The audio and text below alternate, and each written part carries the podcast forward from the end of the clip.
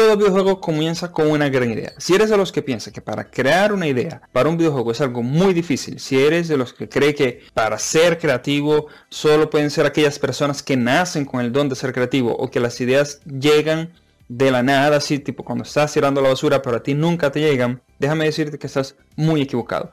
En este video voy a enseñarte cómo puedes ser creativo y algo que es muy importante, que es lo más importante que todo eso es lo más fácil y lo menos importante al momento de diseñar un videojuego. Así que comencemos.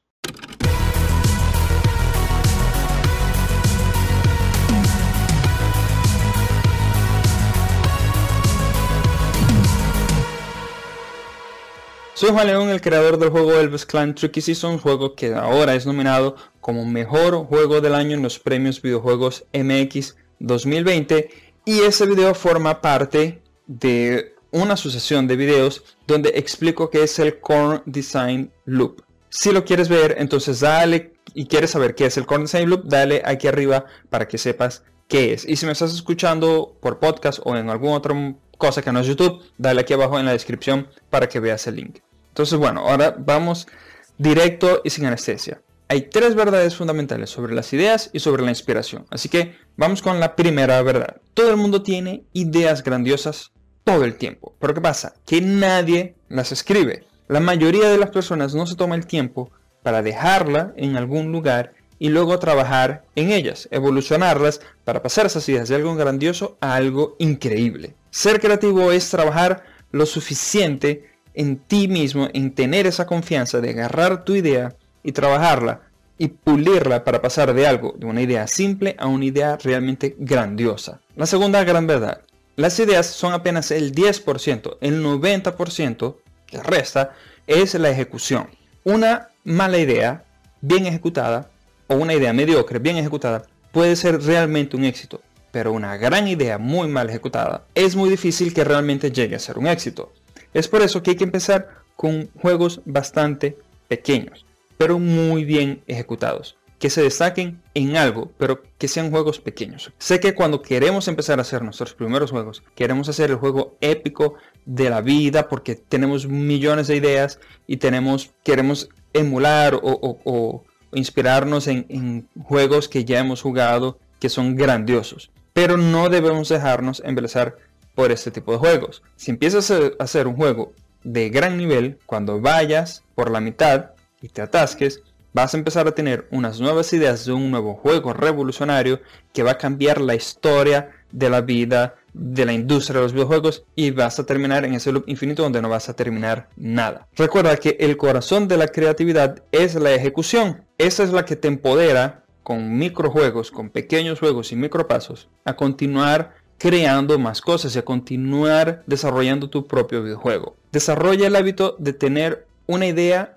y de ejecutarla lo y de probarla y ejecutarla lo más rápido posible. Y recuerda que hay que estar abierto a recibir feedback y a cambiar todas estas ideas. Normalmente esa primera pequeña idea que tienes, cuando logres ya ejecutarle, sacar tu juego, va a ser una evolución de tantas cosas que pasaste por ese camino que si bien va a tener la esencia de ese juego, no se va a parecer en casi nada, porque ya evolucionó y cambió muchas cosas, todo dependiendo de ese feedback que las personas se dieron en ese camino. Muchos éxitos indies comenzaron en game jams y luego tuvieron que irse adaptando y tuvieron que hacer esos cambios necesarios para volverse realmente un producto mm, deseado, por decirlo de alguna manera, por el propio mercado. Vamos con la verdad número 3. Toda grandiosa idea tiene pedazos de otra grandiosa idea. Ser creativo es tomar conceptos y juntarlos de una manera que nadie nunca lo hizo antes. Te explico mejor. El juego Fall Guys Ultimate Knockdown para mí es una mezcla entre el programa de televisión japonesa Takeshi Castle con Fortnite y con otro montón de cosas. Pero para que realmente se entiendas bien,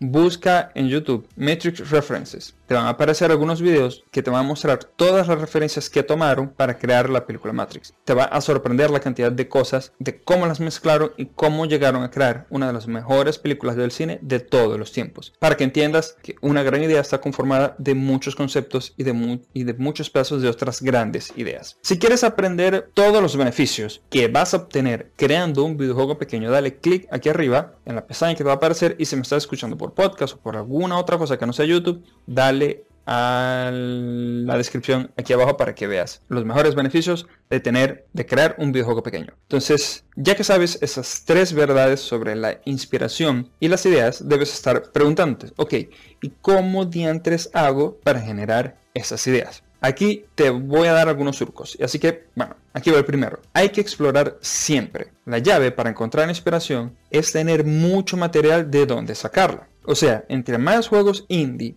juegues, vas a conocer más conceptos, vas a tener muchas más referencias y vas a comenzar a, tener de dónde mezclar diferentes ideas y diferentes conceptos para crear tu propia idea y tu propio concepto. Métete esto en la cabeza. Para crear juegos interesantes tienes que estar realmente interesado en crear esos videojuegos. Confía en tu curiosidad. Tienes que entender cómo las cosas funcionan, las cosas dentro de estos videojuegos que estás jugando como referencia cómo el mundo funciona. Como te digo, juega muchos videojuegos, muchos juegos indie, sobre todo los que te parezcan malos. Esos también tienes que darle atención y tienes que estudiarlos muy bien la inspiración está en cualquier lado, la inspiración está como que rodeándote, siempre, siempre está allí a tu alrededor, esperando a que tú puedas captar algo, de así sea de un juego malo, de un juego muy muy malo, para llegar hacia ti y poder tener esa buena idea y poder inspirarte. Como futuro game designer, como futuro desarrollador de videojuegos, tienes que entrenar muy bien tu ojo y tus instintos para ver y para captar, así sean de juegos malos o juegos muy buenos, las cosas más esenciales y los principios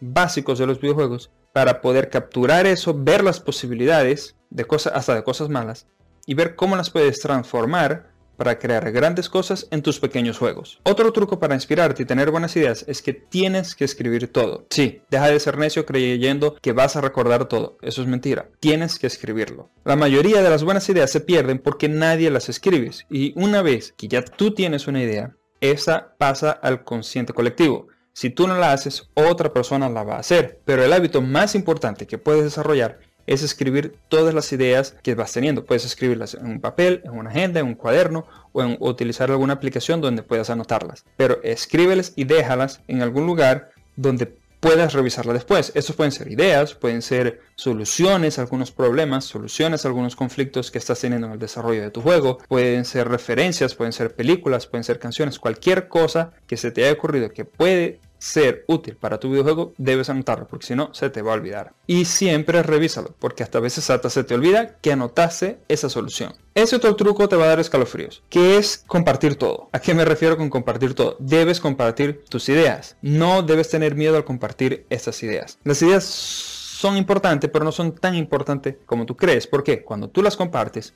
nadie se las va a robar, porque todo el mundo cree que su propia idea es mejor que la tuya que su propia idea va a revolucionar el mercado, que su propia idea es la mejor del mundo y nadie le va a prestar atención a tu idea. Te pueden dar feedback, te pueden decir cómo puedes mejorar tu idea, pero es tuya. Ellos están ocupados con su propia idea. Y tus ideas son como la fundación de una casa. Cuando tú das a compartir tu idea para que te den feedback, tú vas a poder saber si las fundaciones de esa casa son buenas o no para terminar de construir, para crear las columnas, paredes, techo y todo lo que lleva una casa. Entonces, compártela y no tengan miedo. El proceso de crear un videojuego requiere de mucho feedback, requiere de esa iteración, requiere de ejecutar, tener feedback, ejecutar, tener feedback. Y eso comienza desde la mera, mera, mera, mera idea que va a surgir y que va a crear tu juego. Allí tú lo vas a compartir, te van a dar feedback y vas a mejorar la idea y luego vas a ir desarrollando y evolucionando todo hasta que realmente termine siendo un buen videojuego. Ten en mentalidad la abundancia. Más ideas van a llegar, no importa comparte, da feedback si te dicen que la idea es mala o que es imposible de tú lograrla, escucha y van a llegar más ideas y soluciones para ese conflicto que estás teniendo. Tienes que hacer un juego más pequeño y lo vas a lograr. Y por cierto, puedes unirte a nuestro clan en Facebook, a nuestro clan en Discord, tu juego indie, que allí vas a poder compartir tus ideas, los avances de tu juego, si ya publicaste algún juego y nosotros te vamos a dar feedback. Eh, los links están aquí en la descripción. Si aún estás aquí escuchándome o viendo este video, te debes estar preguntando, ajá, pero entonces, después de que tengo idea, perfecto, Juan, te entiendo, pero ¿por dónde comienzo? ¿Qué hago primero? ¿La temática o la mecánica. Realmente esto es algo en que la industria y los desarrolladores nos dividimos en dos grupos. Hay gente que le encanta comenzar por la mecánica y hay otros que le encanta comenzar por la temática. Yo en lo particular me la mantengo pensando siempre en temáticas, en personajes, en historias, en ambientaciones todo el tiempo me la paso escribiendo todo esto. Pero al momento de sentarme a desarrollar un nuevo videojuego, lo primero que hago es pensar en la mecánica. Luego empiezo a revisar todas estas anotaciones de personajes, ambientaciones, historias, todo eso, y veo cuál es la que mejor se adapta a esta mecánica. Eso no quiere decir que es el único, el único camino o la única vía. Aquí nadie está correcto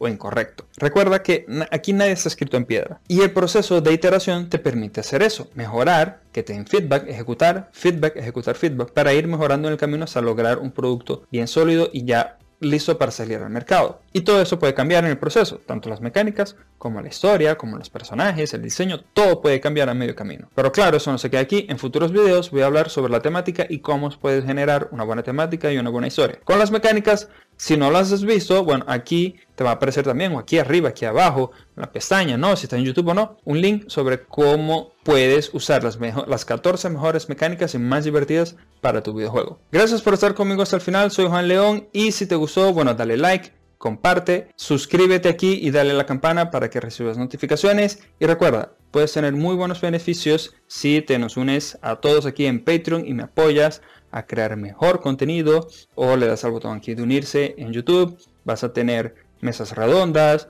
eh, diseño de, de, game design documents, ebooks con informaciones. Bueno, revisa y si algo te gusta y tienes cómo apoyarme, pues serás bienvenido a ese grupo. Bueno, nos vemos sin más y chao.